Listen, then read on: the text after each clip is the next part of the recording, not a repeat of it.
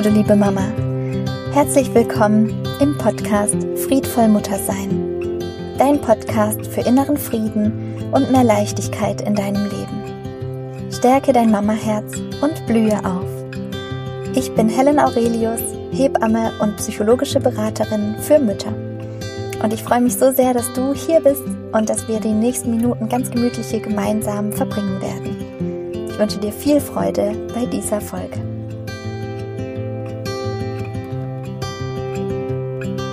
Hallo du Liebe, ich freue mich total heute irgendwie besonders auf diese Folge.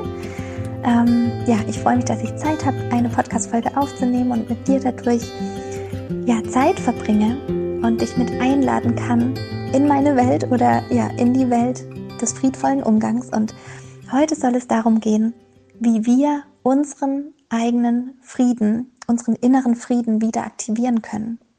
Und warum das so wichtig ist, wenn wir uns anschauen wollen, dass wir friedvoll und achtsam mit unseren Kindern umgehen möchten. Und ich habe schon mal ein bisschen darüber gesprochen in der Podcast-Folge, wenn du dich erinnerst oder wenn du nochmal nachschauen möchtest, warum uns unsere Kindheit so sehr prägt. So heißt die Podcast-Folge. Also wenn du möchtest, kannst du da gerne nochmal reinklicken und reinhören. Da geht es vor allem darum, wie wir ja innere Überzeugungen in unserem Leben etablieren oder ja über unsere Erfahrungen, die wir in der Kindheit gemacht haben, in der Jugend gemacht haben, wie wir die ja integrieren oder integriert bekommen, wie wir die innerlich sozusagen aufnehmen. Man spricht dann auch von Verinnerlichung, also dass wir zum Beispiel Antworten, die unsere Mutter uns gegeben hat oder unser Vater oder andere Bezugspersonen auf unsere Wut, auf unsere Trauer, auf unsere Gefühle, vielleicht auch große Freude, und wir da die Reaktion bekommen haben, oh, jetzt sei mal leise oder geh mal dich beruhigen und komm erst wieder raus, wenn du wieder normal bist. Also, dass wir in irgendeiner Art und Weise dafür abgelehnt wurden, weggeschickt wurden, dass wir vielleicht ähm, auch Liebesentzug zum Beispiel erfahren haben, dass diese Reaktion, die von unseren eigentlichen Bezugspersonen zu uns kam, dass diese Art zu antworten jetzt unserer, ja, unser innerer Dialog jetzt heute ist jetzt heute als erwachsene Person. Und so antworten wir uns selbst. Und das ist oft, ja, wir merken das schon, das ist so, ja, das ist bewusst. Also wir haben das Gefühl zwar, wir können da erstmal, wenn wir das jetzt auch bemerken, dass wir so harsh uns gegen, also selbst gegenüber manchmal antworten, haben wir das oft nicht im Gefühl, dass wir das verändern können, aber wir haben es bewusst. Also wir merken diese Gedanken, wenn wir zum Beispiel denken, boah, ich habe keine Kraft, es ist irgendwie alles so anstrengend, ja, dass wir dann selbst uns antworten nach dem Motto, jetzt komm, du bist, wenn du es nicht schaffst, das schaffen alle anderen doch auch. Jetzt beiß mal richtig die Zähne aufeinander, so schlimm ist es doch jetzt alles nicht. Ähm, genau, das kann doch so schlimm gar nicht sein. Oder ähm, ja, du bist auch selber schuld, wenn du gestern Abend noch Netflix gesehen hast oder so spät ins Bett gegangen bist. Und diese harschen Antworten, diese erzeugen Druck in uns. Die ja, verursachen das schlussendlich, dass wir uns oft so unzufrieden finden, äh, fühlen, dass wir uns oft so, ja, so eine Enge in uns fühlen, dass wir so einen Druck in uns spüren, dass wir uns auch selbst einfach nicht leiden können. Genau. Und das sind, das wir, wir kennen alle diese Momente, wo wir das Gefühl haben, oh Mann, also wo so Verzweiflung hochkommt, jetzt klappt irgendwas nicht, wir wollen jetzt das Kind wickeln oder ähm, das Baby krabbelt weg oder ähm, die Große will Fingerfarben malen und alles ist verschmiert und es kommt uns alles so viel vor, so viel Arbeit, alles gleichzeitig und so weiter und so fort.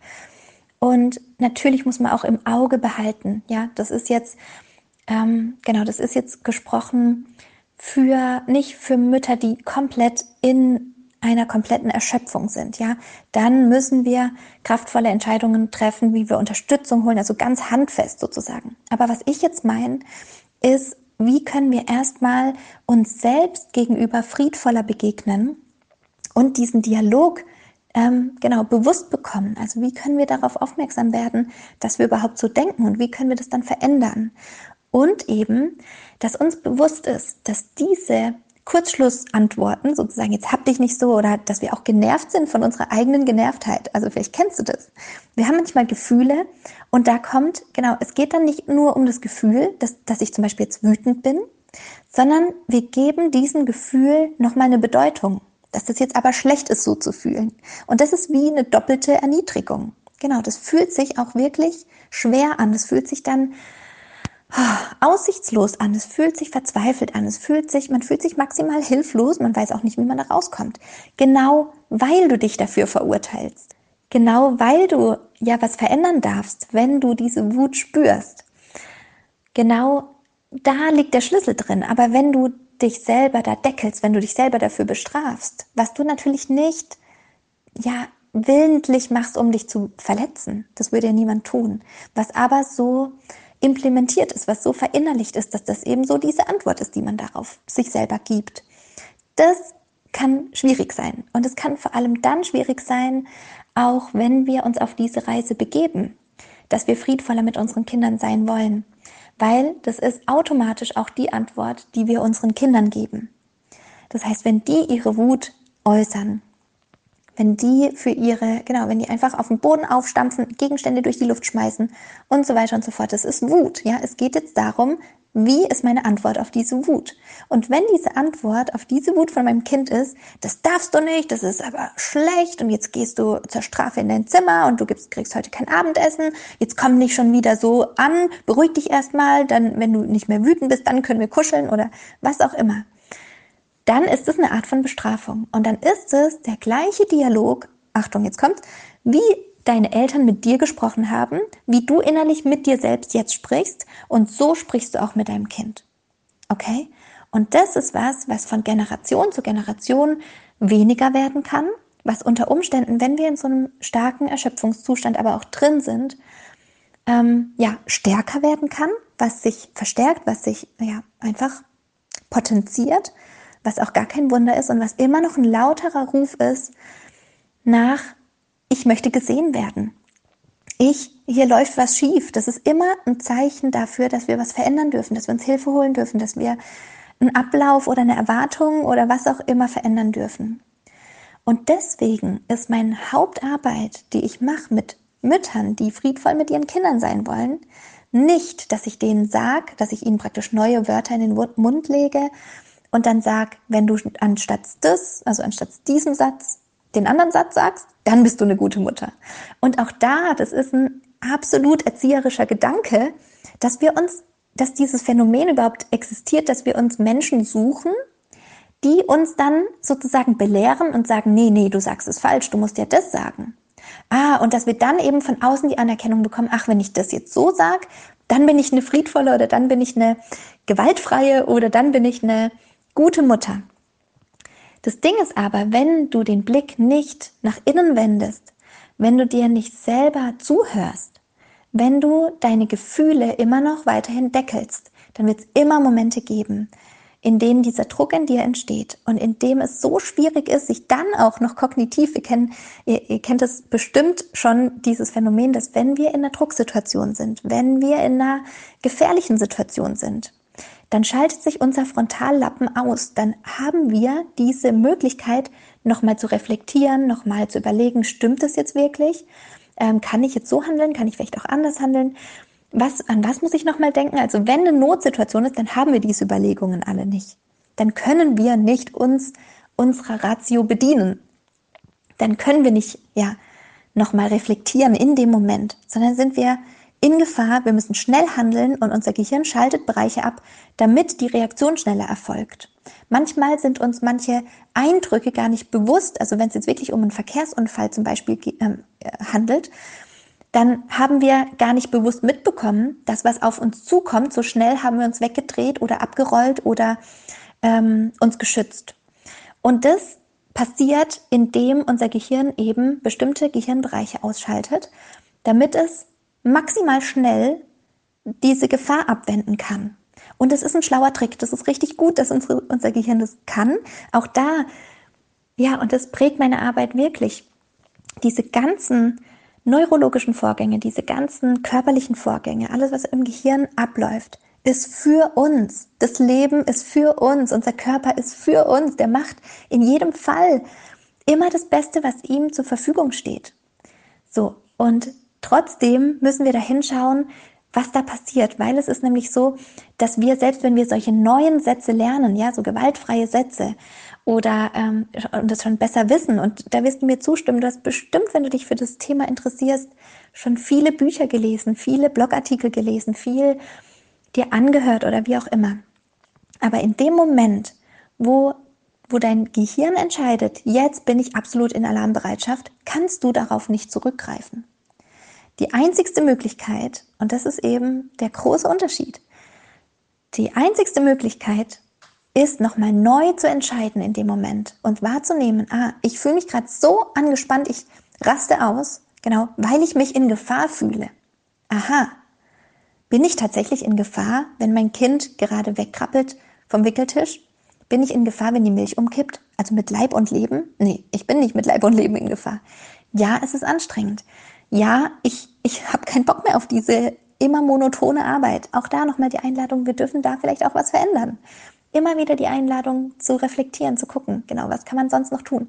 Und vor allem den inneren Prozess dann im Auge zu halten. Okay, ich wähne mich in Gefahr, ich bin tatsächlich aber in Sicherheit. Also ja, es regt mich auf, ja, es ist nervig, ja, ich muss jetzt schon wieder putzen, ich habe keinen Bock darauf, ja. Ich könnte ausrasten, ja, es ist wirklich so. Aber ich bin mit Leib und Leben nicht in Gefahr. Es ist kein Angriff auf mich persönlich. Ich kann mich da ein Stück weit rausnehmen. Genau, das ist sozusagen, das ist das Ziel dahinter oder das ist ja der friedvolle Umgang, in dem wir sagen, meine Gefühle sind jetzt gerade total richtig jetzt ist die Milch umgekippt oder jetzt ist mh, hm, irgendwas passiert, was mich aus der Bahn wirft. Und ich bin irritiert. Klar, ich bin jetzt irritiert. Ja, das darf sein. Ich kann das annehmen für mich selber. Und ich bin gut so, wie ich bin, auch wenn ich diese Wut spüre. Ich bin gut so, wie ich bin, auch wenn ich enttäuscht bin. Ja, auch wenn ich eine viel größere Erwartung vielleicht an mich selber hatte, was wir heute alles noch geschafft bekommen, die entspricht nicht der Realität. Ich habe das gemerkt. Und auch wenn ich diesen Fehler in Anführungszeichen gemacht habe, ja, auch wenn ich zum Beispiel die Bedürfnisse meines Kindes falsch interpretiert habe.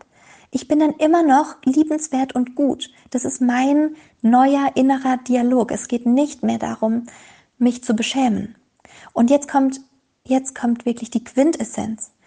Wenn wir anfangen, dass wir uns diese Dinge und diese Gefühle, diese Fehler auch erlauben, ja, was nicht bedeutet, dass wir die absichtlich machen oder dass wir sagen, yeah, check, ein Fehler, hat allen wehgetan und weiter so. Nee, darum geht's nicht. Es geht nicht darum, verbittert zu sein oder anderen absichtlich Leid zuzufügen, sondern es geht darum, diesen Fehler und dieses, dieses, ja, was sich nicht gut anfühlt, anzunehmen und für sich zu sagen, praktisch wie eine eigene innerliche Mutter zu sein und zu sagen, okay, das ist nicht gut gelaufen, ich sehe das, ja, es fühlt sich auch blöd an, ja, ich, ich, ich habe gemerkt, diese Erwartung, die ich an mich oder meine Kinder gesetzt habe, die ist viel zu hoch. Ich werde der überhaupt nicht gerecht. Das ist unfair, solche Erwartungen zu setzen. Genau. Und das ist eine Erkenntnis. Und mit der Erkenntnis arbeite ich jetzt weiter. Wie kann ich das zum Beispiel morgen oder nächste Woche, wenn wieder diese Situation kommt, wie kann ich damit besser umgehen? Was kann ich konkret tun? Und dann lerne ich daraus, dann reflektiere ich mich selbst, dann verstehe ich, ah, weil ich diese Erwartung hatte, habe ich dann und dann diesen Druck gespürt. Als dann mein Kind diesen Satz gesagt hat, ist bei mir völlig die Sicherung rausgefallen und ich habe mich tatsächlich persönlich angegriffen gefühlt. Ich habe mich in Gefahr gefühlt. So, und dann kann man weiterarbeiten, weiterarbeiten, weiterarbeiten. Dann beginnt der Prozess.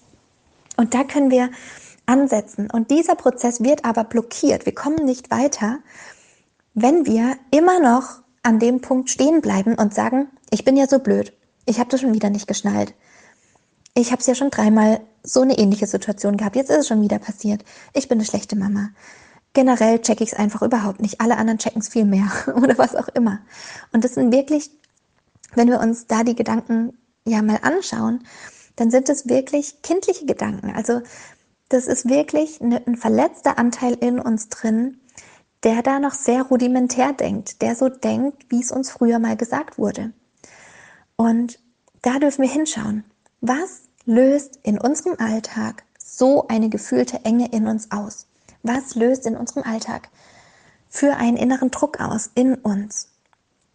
Und den ersten Tipp, den ich da wirklich mit auf den Weg geben möchte, ist die innere Annahme von dir und zwar radikal. Radikale Liebe. Das bedeutet, dass du wirklich davon ausgehst, ja, das, das, das kann sich unterscheiden in zwei Dinge. Das eine ist dein Verhalten. Ja, du kannst dein Verhalten kritisieren. Ja, du kannst dein Verhalten nicht gut finden, genauso wie bei anderen Menschen, ja? So wie die sich verhält, willst du das nicht. Das kannst du sagen, das kannst du auch deinem Kind sagen. Aber das verändert niemals die, die Wertschätzung und die Liebe gegenüber dem, wie dein Kind ist. Und es verändert niemals die Liebe und die Wertschätzung und die Anerkennung dem gegenüber, wie du bist, also dein Sein und dein Verhalten. Die können getrennt voneinander betrachtet werden. Genau, aber genau, eine Verurteilung von dem ganzen Menschen wegen dem schlechten Verhalten finde ich enorm schwierig, weil dieses Verhalten aufzeigt, dass da ja, der Mensch etwas braucht, dass hier was im Ungleichgewicht ist, dass, dass es hier Möglichkeiten und Chancen gibt. Und das finde ich wichtig. Das finde ich wichtig zu unterscheiden im eigenen inneren Dialog. Also, dass du unterscheidest, was ist mein Verhalten und wie ist mein eigentlicher Selbstwert? Wie ist mein Wert, dem, dem ich mir selbst gegenüber ja, empfinde? Ähm, so wie ich empfinde, wie ich bin. Genau, nur weil ich mich so und so verhalten habe, zum Beispiel schlecht verhalten habe, heißt es nicht, dass ich schlecht bin. So, dass wir das unterscheiden können und dass wir ja da gnädig mit uns sind und eine Sanftmut entwickeln. Ja, wirklich sanft mit uns umzugehen. Und das ist der zweite Tipp, genau. Sanftmut in unser Leben einzuladen, indem wir ein Verständnis dafür entwickeln, warum wir so gehandelt haben, dass wir für uns anerkennen, dass wir auch Bedürfnisse haben, dass wir anerkennen, dass wir verdammt nochmal menschlich sind, ja. Ich bin ein Fan davon, von, ja, keine Ahnung, Energien zu sprechen, ja. Wir haben Energie, wir senden Energie aus, ja, von, von mein, also meinetwegen.